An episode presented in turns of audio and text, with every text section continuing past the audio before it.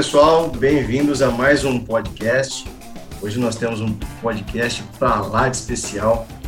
Eu estou recebendo aqui o Dr. Sérgio Aprobato Machado Júnior, que ele é empresário contábil e administrador de empresa, com mais de 30 anos à frente da Aprobato e Fischer Contabilistas Associados. Ele trabalha ativamente na valorização do empreendedorismo contábil desde 1998. E aí, nesse período, fez parte de várias diretorias, né? fez parte da diretoria do SESCOM, uma entidade que ele terminou o seu mandato em 2013 e 15 como presidente.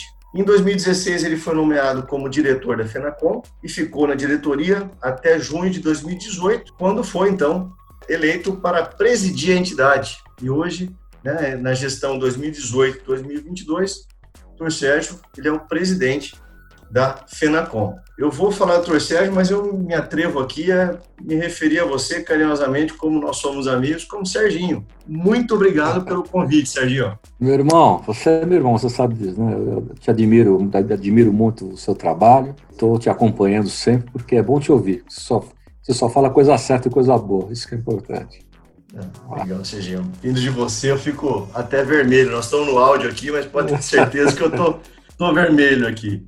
Mas a hum. proposta que a gente desenhou, Serginho, era falar de, de compliance, né? Esse podcast vai sempre tangenciando sobre compliance e falar sobre o compliance para escritórios, né? Que é o seu métier como empresário, como presidente da, de uma entidade nacional que representa os escritórios de contabilidade eu queria entender, já que nós estamos num momento bem difícil, né, Sérgio, do, do país, quais medidas que vocês têm tomado no seu escritório que a gente possa classificar aí como medidas de compliance, que vocês têm buscado coisas uh, a mais aí de, de, validação, de integridade nesse período, Serginho? Vamos lá. Bom, Luiz, o nosso, a nossa empresa, né, na verdade, fundador foi meu avô, né, ela tem 75 anos de existência, né. Nossa. Uh, é, eu, entrei na empresa, na verdade, em 80, 87. Desde então estou lá com a turma, né? Uh, infelizmente já muitos morreram, né? E estamos atualmente em quatro sócios. Meu pai já foi embora, meu avô já há muito tempo, enfim. Nós estamos lá em quatro. Mas uh, por que, que eu estou dando essa abertura? Porque lá, vamos dizer, todos os sócios, né, exceção a mim, eu sou administrador e contador, mas todos têm uma, outras pegadas também, na área jurídica, especialmente. Lá tem um que é, ele adora fazer cursos, ele foi, se formou em economia, contabilidade e, e, direito, né? Mas isso sempre foi bom, porque a gente sempre teve uma, essa pegada legal, né? Acho que isso é importante. A pegada legal, uh, até pelos acessos que meu pai tinha, meu tio, um outro sócio que nós temos lá, né? Uh, em entes uh, do, do executivo ou legislativo. Então, a gente debatia muito legislação. Isso é uma coisa importante, porque isso nos, me trouxe uma, um aculturamento de, e uma tendência né, a analisar muito critério essas questões legais. Né? Então, é, não se falava no, não se falava em compliance, né? na verdade, o nome é bonito, é chique, é relativamente novo, mas é, né, traduzindo em, em, em, pequenas letras, é, a gente tem que fazer o cumprimento das práticas, né? Correto cumprimento das práticas, das exigências legais, normativas, então, e tudo isso a gente sempre teve uh, muito cuidado, né, porque a gente sempre teve uma parte muito, uh, como eu vou te falar, uh, na área contábil, muito consultiva, né, a vida inteira foi isso. Então, uhum. Eu vivi nesse mundo consultivo na empresa. Então, lá atrás, na verdade, a gente aprendeu a tudo que vamos fazer, vamos tentar fazer evidentemente de acordo com a legislação. Né?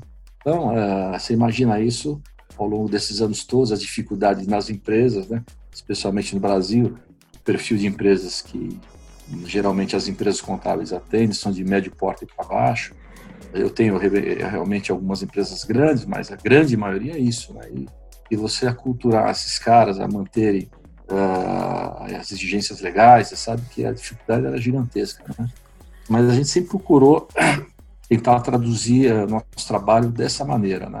Evidentemente isso foi se aprimorando, uh, entrou aí, eu entrei, na época que eu entrei, eu levei a, a, a microcomputação, você lembra disso, né? Uhum.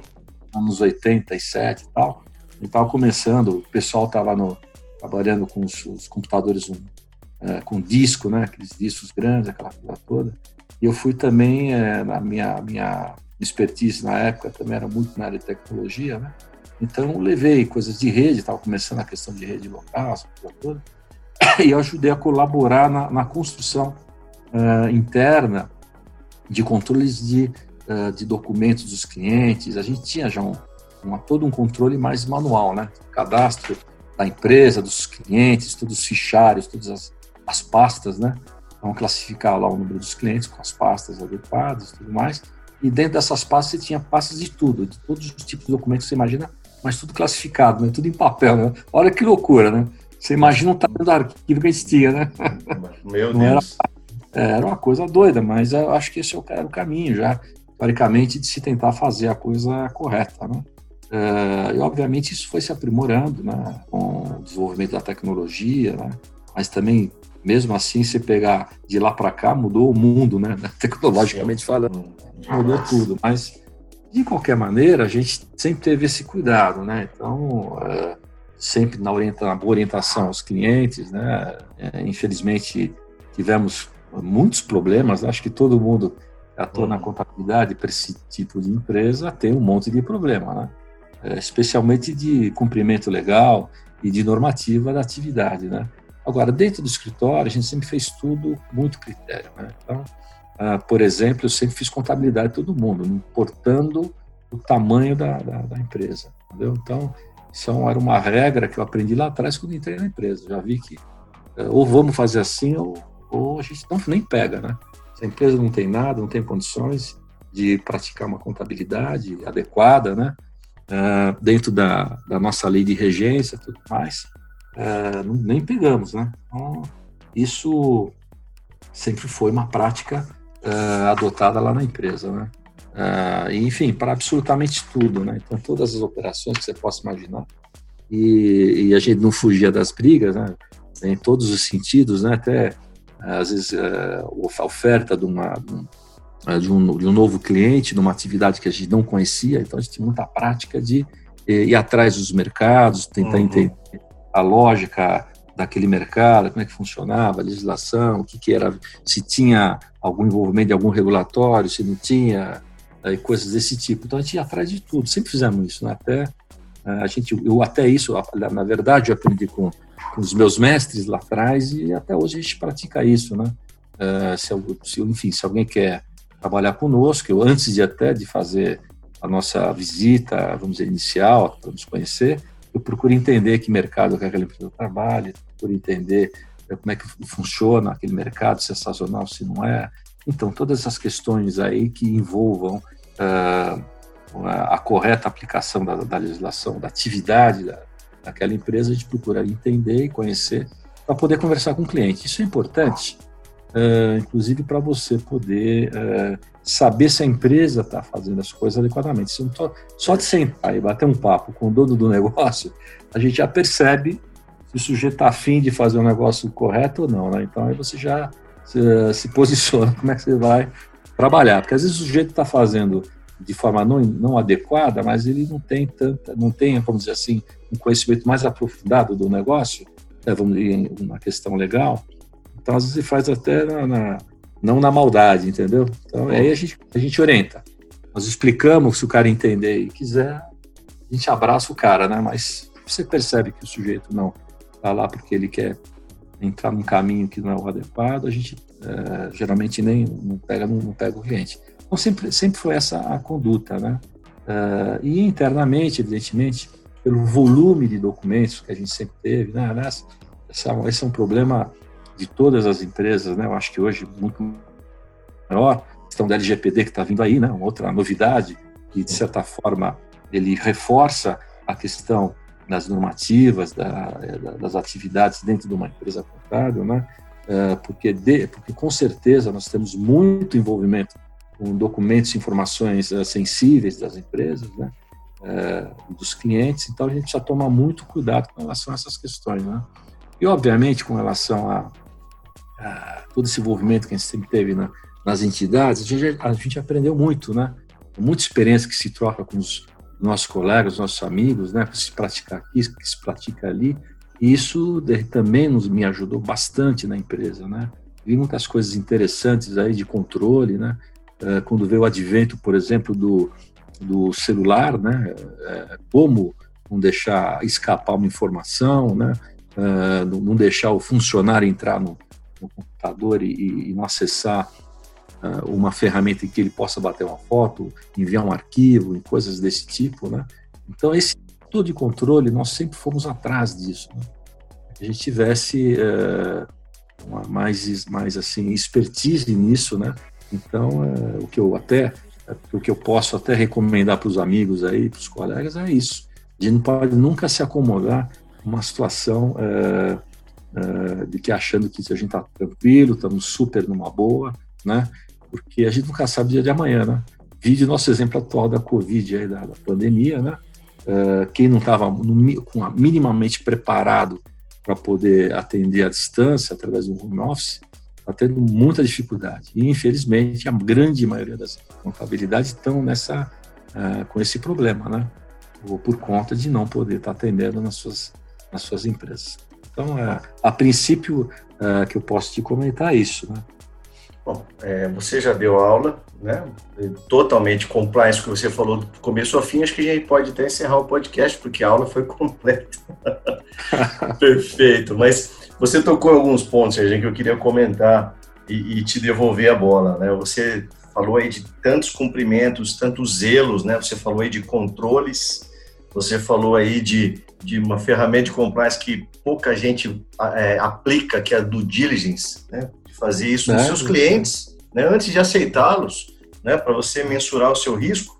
E você finalizou aí com uma questão que eu queria te devolver, né? Do home office, né? A gente vive um momento que se chama o novo normal e muitas empresas estão entendendo que talvez esse seja um caminho para ficar não provisoriamente.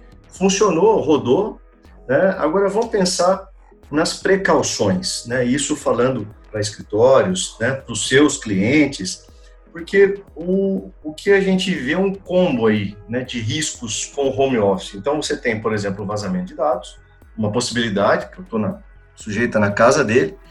Você tem que fazer uma adaptação eventualmente no contrato de trabalho do funcionário Afinal de contas, ele está numa modalidade agora remota, talvez alguns ajustes sejam necessários, e você precisa ter minimamente regras a ele seguir, ou seja, políticas, para que ele entenda o que ele pode e o que ele não pode fazer, mesmo remotamente, onde o controle tende a ser menor. Isso se aplica, Serginho, é, uma, é um cuidado necessário ou é, porque tem muitos colegas que dizem, não, isso aí é coisa de escritório gigante, de multinacional. Qual é a sua opinião sobre isso? A gente se aplica a todos esses cuidados? Lógico, não tenha dúvida, né? É, é, duro, rapaz. Olha, vou ser sincero, com tudo que a gente tem de uma empresa, modesta à parte, uma empresa de um porte bom, é, com todos os controles e tudo mais, mas mesmo assim, nessa mudança para o home office, a gente está tendo dificuldades, não vou dizer que não. Olha, para você ter uma ideia, eu tenho um parque tecnológico no escritório bom, um firewall, tal. eu tinha acesso de clientes na minha base, entendeu? Então, com tudo a segurança, aquela coisa toda. Então, até por conta disso, eu tinha hoje, se não me engano, acho que 20 licenças é, para atendimento remoto, por exemplo, né? Então, isso me ajudou nesse momento, porque eu já de cara eu pude botar muita gente é, em home office, em suas casas, atendendo à distância. Só que, veja bem, eu não estou meu produto, por exemplo, não está na nuvem, está tá no meu escritório. Minha, minha base tecnológica está toda no escritório, né? porque eu não migrei para a nuvem ainda. Né? Então, para praticar o home office adequado, tem que estar tá na nuvem, você tem toda uma gestão de segurança dessas empresas em cima do seu sistema, né? uma proteção muito maior, né?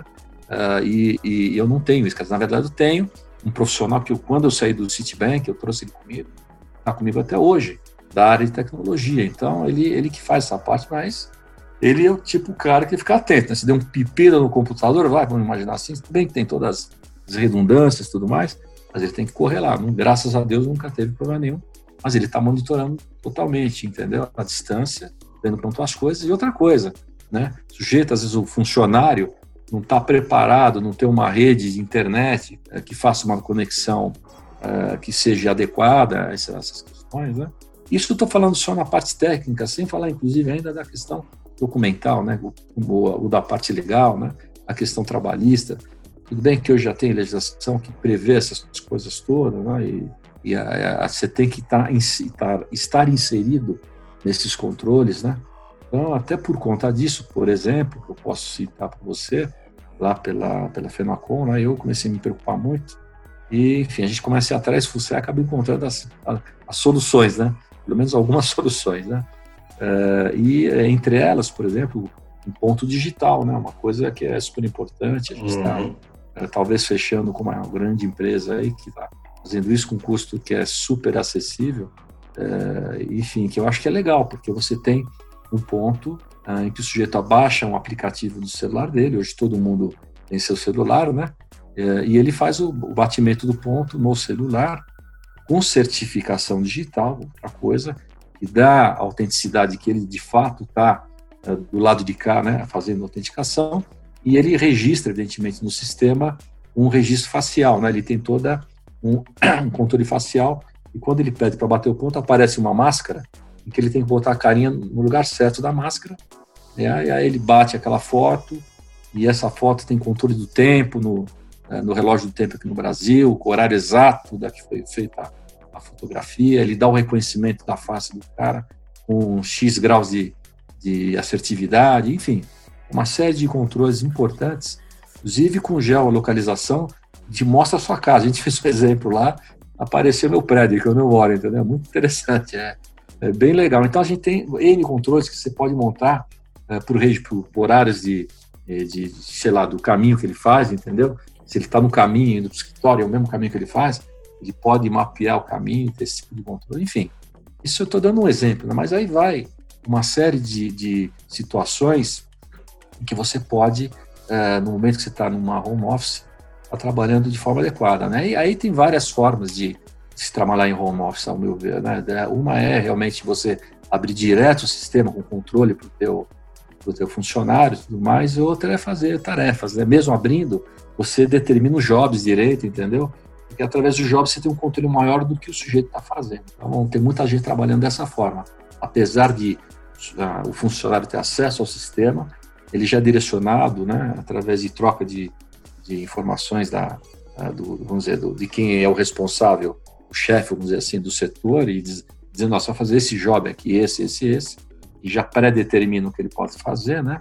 E, e, começa esse tipo de controle, quer dizer, é uma forma, evidentemente, que você tem, que você tem de, de fazer essas situações. Agora, nessa área de, de, de controles, né, eu acho que a gente está tendo que ter uma série de cuidados, né?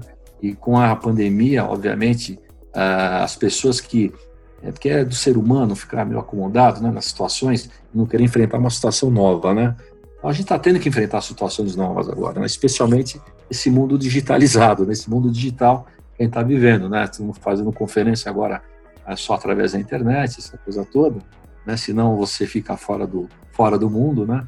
Uh, e até pessoas que de mais idade, enfim, que não tem essa habilidade com o computador, tudo mais, está entrando nessa. Então, você fez um belo comentário. De fato, de fato vai mudar o mundo, né, daqui para frente, né, a, mesmo quando passar essa pandemia toda, quer dizer, ele vai voltar diferente mesmo, né, com, com a prática da virtualização dos processos e, da, e dos trabalhos, é, vai tomar, ter uma tônica muito grande, quer dizer, talvez no início nem tanto, mas com certeza terá, as empresas já estão pensando nisso, né, tem muitas empresas, clientes meus que tinham grandes áreas estruturadas, hoje estão pensando em diminuir para botar pedaço do pessoal trabalhando em casa, entendeu? Uh, eu tenho minha filha, por exemplo, que trabalha numa banca jurídica boa também na Paulista. Uh, eles estão pesquisando lá na, empresa qual a estrutura tecnológica que os, os advogados têm, entendeu? Porque eles, a intenção deles, tem três andares num prédio na Paulista, é pelo menos diminuir um andar, ficar com um a menos, você entende? E, e, e ficar com o pessoal em rodízio trabalhando em home office. Olha que interessante. Até porque, por incrível que pareça, nesse momento, nosso tipo de trabalho, trabalho de serviço, né, prestação de serviço, a gente percebe que tem melhorado muito a eficiência do trabalho. É muito, você está trabalhando mais do que deveria, também tem essa, né? Mas uh, a eficiência aumentou bastante. Então, uh, vai, e vai partir para isso de fato, né? E temos que pensar também, só fechando um pouco a fala aí, uh, a questão da Lei Geral de Proteção de Dados, né, que a gente precisa começar, quem não está nem olhando isso, que a grande maioria das empresas de médio e pequeno porte não estão vendo essas coisas, mas ela vai ter que começar a analisar essas questões todas, né, todos os setores, uh, se preparar para os questionários que estão por aí no mercado, de, uh, de diagnósticos, né, que são importantes você praticar isso, para ver como vai ser feita a aplicação uh, desses produtos de LGPD na tua, no teu negócio. Né? Isso é muito importante. Então, e aí que você vai amarrar isso com tecnologias, por exemplo, de certificação digital, com criptografia de dados, né? em fluxos na, na, nas redes que a gente trabalha, na, na, internet, coisas desse tipo, que é, um, que é uma fala, vamos dizer assim, que nem todo mundo ainda está acostumado, mas vai ter que se acostumar a pensar nisso com muito critério porque você vai transacionar muito mais, muito mais documento digital né, do que papel, né, uh, e tudo pela internet. Então vai ter que ter segurança, criptografia e, e certificação nesse processo como todo. Com certeza, Serginho. E você, é, quando você fala aí da, desse novo movimento, dessas necessidades, a gente não pode deixar de, de lembrar que, além de um grande empresário competente, você também preside uma entidade que representa os escritórios de contabilidade no nosso país. E com todo esse cenário, é, você tem grandes desafios, né? O que está acontecendo lá? Fala um pouquinho desse novo movimento que exigiu muito mais da FENACOM. Como que você está tá, é. é, conseguindo coordenar isso e quais são os grandes desafios da FENACOM atualmente? Bom, obrigado pela pergunta. Realmente eu, é, eu dei uma risadinha aqui, porque o meu desafio foi desde que eu entrei na FENACOM, né?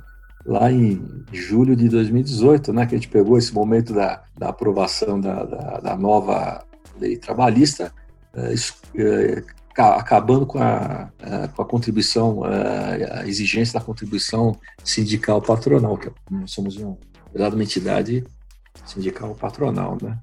E foi, já foi um desafio desde lá, né? Começou quente já, né? Começou, começou, começou num momento interessante.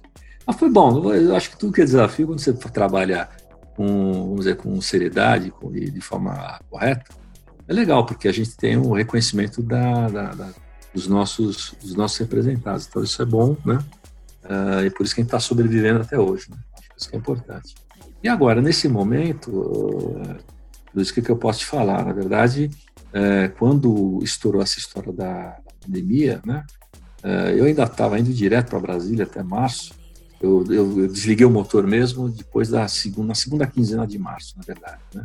Inclusive, estava no hospital aqui em São Paulo, do Albert Einstein, quando foi, surgiu o primeiro caso Einstein. Então, naquele dia eu estava no hospital. Estava com tremenda uma gripe e fui para o hospital e o sujeito apareceu por lá. Né? Mas, enfim, o que, que a gente está fazendo para você entender? Né? A gente está uh, monitorando todas as ações lá em Brasília uh, do Congresso Nacional e do Executivo, especialmente. Né? O Executivo começou a se soltar uma série de medidas emergenciais para ajudar, é, especialmente a população em geral, né, para não diminuição de, de empregos, né, é, a ajuda de custo efetiva em dinheiro, é, e, por outro lado, também tentando arrumar de alguma maneira algum, algum financiamento, algum dinheiro para que os empresários, especialmente de médio porte para baixo, pudessem colaborar com a a não, não desemprego. Né? Então, a gente está, desde o início, uh, uh, pegando essas medidas provisórias, projetos enfim, tudo que tinha uh, na parte emergencial e também o que está rodando no Congresso Nacional, nesse sentido, e outros que estavam andando também, para analisar e poder estar tá fazendo uma ação direta com o governo, especialmente federal, né? porque se fala na federação, estamos falando em Brasília, estamos falando do governo central porque cada sindicato toma posição nos, na, nas suas bases, então no governo dos estados e municípios. Mas enfim, lá no governo central, a gente fez umas ações muito fortes nesse sentido, né? Uh, especialmente uh, no, no, atendimento à sociedade, para tentar entender, a sociedade entender uh, o que eram essas medidas e como executá-las, né? Porque até hoje, né, por incrível que pareça, a coisa ainda não está muito adequada, especialmente quando se fala em liberação de recursos financeiros às empresas, né, através do interveniente que é o, uma instituição financeira. Aí é complicadíssimo, né? Porque o banco não quer assumir risco nenhum, então ele pede um milhão de coisas para a empresa que está lá tentando arrumar um crédito que o governo está arrumando, né? Então, uh, todo esse meio de campo de tentar ajudar, de chegar no governo, não, pera lá, não é bem assim, o banco lá não quer, lá, não quer dar o crédito. Quem que vai ser o garantido da história e tal? Tanto que agora aprovaram uma MP, né, ajustando aquele empréstimo de 40 bilhões para as pequenas e micro pequenas empresas, né, que só um bilhão aqui foi repassado por conta desses entraves, né, uh, dando como garantia de fato real o, o governo, né. Então uh, deixa de ficar no colo do banco, da instituição financeira, a que repassa a verba com, com esse abacaxi, então ele quer uma série de garantias e dando, transferindo isso para o governo. Então o Estado agora agiliza. Mas, enfim, sempre foi, né, tivemos muita ação prática em todas as medidas, acho que a, a mais marcante é a MP 936, né, que de fato, na, na, minha opinião, essa ajudou bastante as empresas a não uh, mandar embora os seus funcionários, né, dando aquela redução de horas trabalhadas uh, equivalente ao salário, né, relativas ao salário, ou fazendo a suspensão temporária do emprego uh, desses funcionários. Então, essa medida foi muito muito boa e a mais a praticada, mas, por outro lado, o canal comunicante, que é o governo também, né, na sua parte, vamos dizer assim, tecnológica, né, ao tal do empregador web, onde é que você entra no canal de estudo, deu um monte de problema, né? Então, nós fizemos também esse meio de campo junto à Secretaria uh, do Trabalho, aliás, o secretário uh, virou um grande amigo, eu conheci ele na outra gestão, do, ele estava no governo Temer, ele participou daquela equipe que fez a, a reforma trabalhista, é um cara muito inteligente e tal. E a gente acabou fazendo uma amizade e tal, pela, uh, pelo grau de conhecimento dele, achei uma pessoa muito boa, muito séria. Enfim, então ele tem colaborado com a gente, a gente tem tentado colaborar com ele. A mesma coisa também na Receita Federal. Eu nunca vou esquecer, no dia 18 de março, olha lá, lá no início, lá no início da, da pandemia, nós emitimos um ofício, certo? e mandamos. Aqui foi uma coincidência muito grande, né? Que eu tive em Brasília antes do dia 18, lá lá e eu fui jantar num restaurante e encontrei um grande amigo da Receita Federal que atualmente ele é o subsecretário da, da fiscalização e conversamos muito mais, né? E na sequência aconteceu tudo isso, aí nós mandamos, eu liguei para ele e falei, posso mandar um ofício solicitando uh, uma série de medidas para a Receita? Falou, tudo bem, fica à vontade. E eu falei, aproveitando, queria marcar uma audiência com o secretário. Enfim, a gente conseguiu marcar audiência e mandamos uma solicitação no dia 18, uh, pedindo a suspensão de todas as obrigações acessórias e todas as obrigações principais. Né? Uh, de cara, o governo tinha soltado, se sei se você lembra bem, a questão do Simples Nacional, federal, não. Sim, é, sim. Né? Prorrogado, só que aquela, né, aquela coisa confusa, né? Federal, 180 dias prorrogado, Estado município não fez nada, e os caras não fazem, não fizeram e não demorou para soltar alguma coisa, né? Aí soltaram o primeiro 90 dias com mais 90 de prorrogação. Quer dizer, aquela confusão é, maluca, né?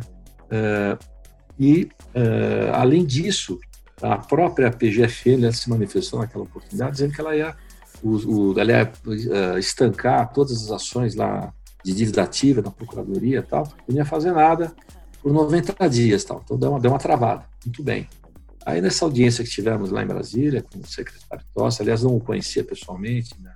aliás, não conheci pessoalmente, conheci através de uma reunião virtual, né? mas uma pessoa muito muito consciente, uma pessoa muito tranquila, gostei dele, tá muito bom. E ele, ele, enfim, conversamos tudo mais e elogiamos que quando fizemos a reunião, que foi adiada duas vezes, a, a gente conseguiu a reunião para o dia 7 de abril, já tinham acontecido algumas medidas do governo e nada dos estados nem municípios. Então já de cara elogiamos o que o governo federal tinha feito, a Receita Federal Especial, né? se sensibilizando com essas medidas, o momento que a gente está passando. Uh, aí colocamos alguma série de dificuldades, tudo mais. Algumas eles nos atenderam de imediato e outras não, né? Agora mais recentemente eles não estavam querendo atender a questão da, da postergação do ECD uh, e nos atenderam. Foi muito interessante que uh, a gente teve esse posicionamento do, do, secretário, né? A gente percebe que estão bem, evidentemente, talvez não tivesse a dimensão do que estava acontecendo, né? E agora estão com essa dimensão.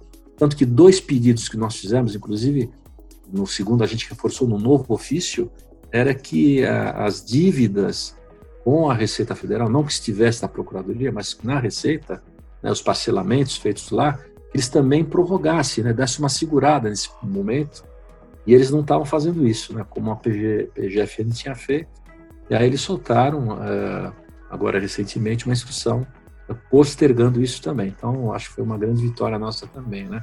Eles sensibilizaram com isso, a gente tem que agradecer a, Receita por estar sensibilizando essas, uh, esses nossos pedidos aí, para, na verdade, atender, uh, em geral, tanto a população como as empresas que estão no momento de muita dificuldade. A gente percebe realmente o momento é crítico, a gente percebe que realmente os escritórios estão precisando de postergações para se reorganizarem e a FENACOM, por sua vez, tem realmente é, agido aí diretamente a Receita, Serginho. A gente observa todas as vitórias que vem acontecendo, a gente percebe desde muito tempo né, o papel da FENACOM em, em fazer, e os seus sindicatos também, fazer os pleitos, né, de serem bem guerre, guerreadores é, junto às entidades em nome em nome da classe contábil, nosso agradecimento, viu, Serginho? Todo o trabalho que você vem conduzindo com maestria. É, bom, só, só, claro, só dentro claro. dessa linha, deixa eu fazer um comentário que é importante falar isso para o público, né? É, por que, que a gente cresceu muito ao longo? Eu estou 20 anos, sei lá, 20 e poucos anos nas entidades aí. Por que, que a gente cresceu nesse, nesse meio, né? Porque nós nunca fizemos uma reivindicação em causa própria, rapaz. Nunca. Uhum, Lugar nenhum sempre em prol da sociedade, em prol das empresas, porque a gente lidar com. Nós atendemos, nós empresários da contabilidade, atendemos mais de 95% é, do mercado empresarial. É, não é bobagem isso, você concorda? Né? Claro. E de todas as categorias econômicas. Então a gente sabe exatamente o problema que eles têm lá na ponta. Né? Então sempre as nossas reivindicações foi para melhorar o ambiente de negócios, né? dos empresários. Então Uh, por isso que a gente sempre teve porta aberta. Não fomos lá pedir nada para nós, não. Acho que esse, essa que é, a, é, o, é o segredo da história, entendeu? Sensacional, Serginho. E, olha, nós temos uma proposta aqui, Serginho, no nosso podcast, de fazê-lo em 20 a 30 minutos. E nós acabamos de estourar o tempo por um motivo muito simples, né? A conversa boa, ela, a gente não percebe que ela flui desse tempo. Mas foi muito agradável. Eu queria devolver a palavra a você, né, depois de todas essas aulas que você nos deu aí, aulas institucionais, aulas empresariais, para fazer suas considerações finais, por favor. Bom, Luiz, bom, primeiro que você é um grande irmão, um grande amigo, agradeço estar aqui com você, estou muito honrado, sou uma pessoa muito séria, muito querida e um tremendo profissional. E o que eu posso dizer para os nossos, nossos colegas, né, empresários da contabilidade, amigos contadores, é, que a gente tem que ter muito bom senso nessa hora, muita tranquilidade, muita fé, né? Porque eu sei da dificuldade. Aliás, eu soltei um vídeo é, lá no início também, no início de finalzinho de março, né? Quando a gente entrou em isolamento, é, comentando essa minha preocupação com relação à questão econômica e da doença também. Né? E, e, a gente não sabe realmente qual caminho seguir, né? Fazer.